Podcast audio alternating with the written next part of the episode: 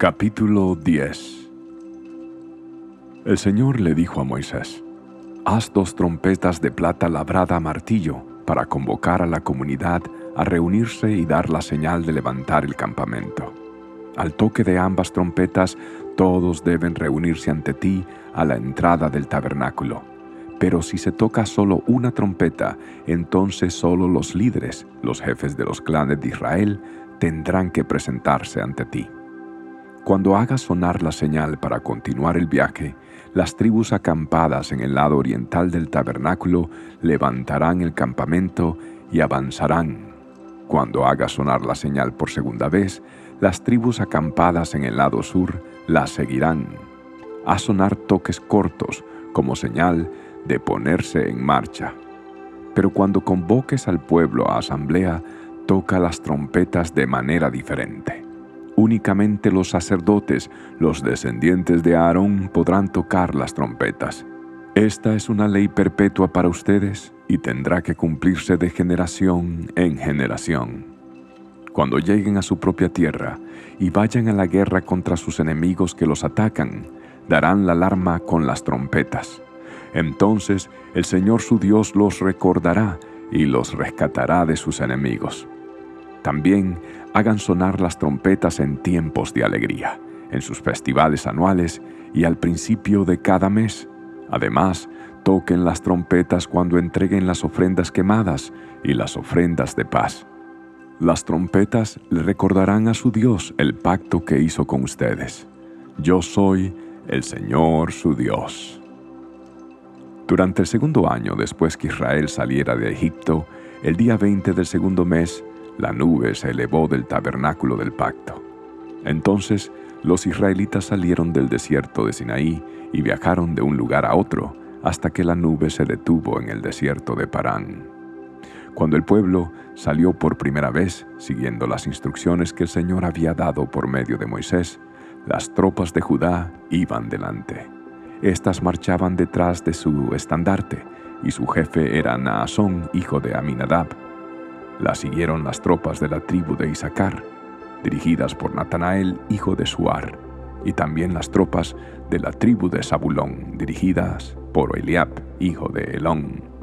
Después se desarmó el tabernáculo y las siguientes en ponerse en marcha fueron las divisiones gersonitas y meraritas de los levitas llevando consigo el tabernáculo. Las tropas de Rubén fueron las próximas en salir y marchaban tras su estandarte. Su jefe era Elisur, hijo de Sedeur. La siguieron las tropas de la tribu de Simeón dirigidas por Selumiel, hijo de Surisadai, y también las tropas de la tribu de Gad dirigidas por Eliasaf, hijo de Deuel. Luego salió la división coatita de los levitas, que llevaba consigo los objetos sagrados del tabernáculo. El tabernáculo debía estar ya instalado en su nueva ubicación antes de que ellos llegaran al próximo lugar de campamento. Las tropas de Efraín marcharon a continuación, detrás de su estandarte. Su jefe era Elisama, hijo de Amiud. Las siguieron las tropas de la tribu de Manasés, dirigidas por Gamaliel, hijo de Pedasur, y también las tropas de la tribu de Benjamín, dirigidas por Abidán, hijo de Gedeoni. Las últimas en salir fueron las tropas de Dan, que marchaban tras su estandarte, a la retaguardia de todos los campamentos tribales. Su jefe era Ayeser, hijo de Amisadai. Se le unieron las tropas de la tribu de Aser dirigidas por Pagiel, hijo de Ocrán, y también las tropas de la tribu de Neftalí, dirigidas por Aira, hijo de Enán. En ese orden marchaban los israelitas división por división. Un día Moisés le dijo a su cuñado Obab, hijo de Reuel el Madianita, Vamos en camino al lugar que el Señor nos prometió porque Él nos dijo, yo se lo daré a ustedes. Ven con nosotros y le trataremos bien, porque el Señor ha prometido maravillosas bendiciones para Israel.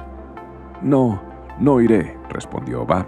Debo regresar a mi propia tierra y a mi familia. Por favor, no nos dejes, rogó Moisés.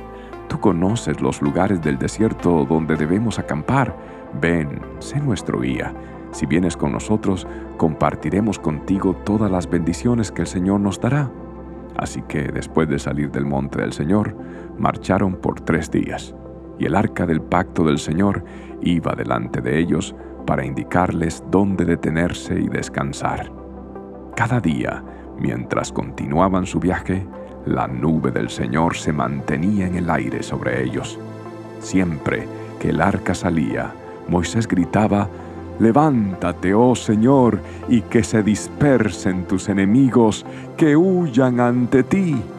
Y cuando el arca se ponía en tierra, Moisés decía, Vuelve, oh Señor, a los incontables millares de Israel.